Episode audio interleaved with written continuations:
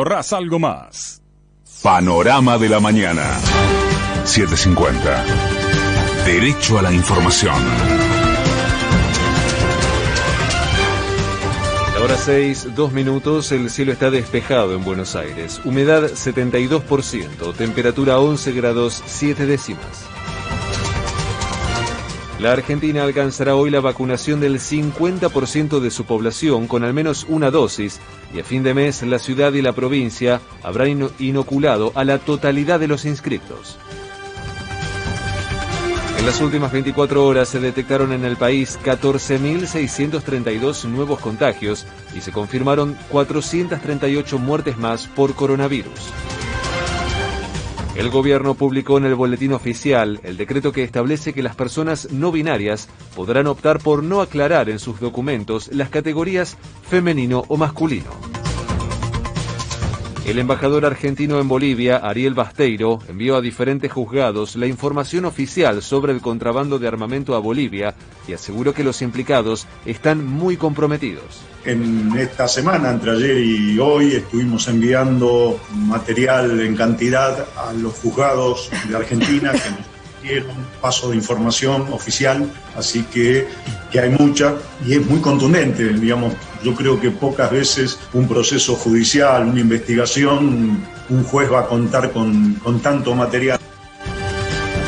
La vacante del río Paraná sigue marcando niveles récord y el secretario de Seguridad, Gabriel Fuchs, señaló que podría haber 7 millones de personas afectadas y que la crisis podría durar meses para varios meses. Ojalá que no sea así. Y bueno, son siete provincias las que de alguna manera se ven afectadas, en mayor o menor medida, pero bueno, ahí estamos teniendo un mapa de 7 millones de personas. No es que la afectación va a llegar a las 7 millones, pero es un mapa sobre el que hay que pensar que en el peor de las circunstancias 7 millones de personas pueden ser este, afectadas. La provincia de Buenos Aires llegó a un acuerdo con su principal acreedor para reestructurar su, deuda externa y dejará de pagar cerca de 4.450 millones de dólares. En la ciudad, los docentes nucleados en Ademis confirmaron la realización de un paro tras las vacaciones de invierno y la secretaria general aclaró que la medida tomó impulso con el anuncio de la vuelta a la presencialidad total. El paro en realidad nosotros lo votamos la semana pasada, tiene que ver con un balance que nosotros hacemos del año, este paro ya estaba previsto. Con este anuncio de la reta sin duda lo que se hace es avivar el fuego de este paro y bueno, seguramente potencia no solo la medida de fuerza, sino la participación también en la asamblea de la docencia, porque hay mucha preocupación, sobre todo por este distanciamiento. Patria Grande. Tras ser declarado ganador en las elecciones de Perú, Pedro Castillo finalmente fue invitado por el presidente Francisco Sagasti a la Casa de Gobierno. De afuera. En Estados Unidos, la variante Delta afecta cada vez más a los niños y niñas y en el último mes ya hubo casi 24.000 contagios. Pelota. River venció por 2 a 0 a Argentinos Juniors y pasó a los cuartos de final de la Copa Libertadores, mientras que Vélez y Defensa y Justicia finalmente quedaron eliminados del torneo.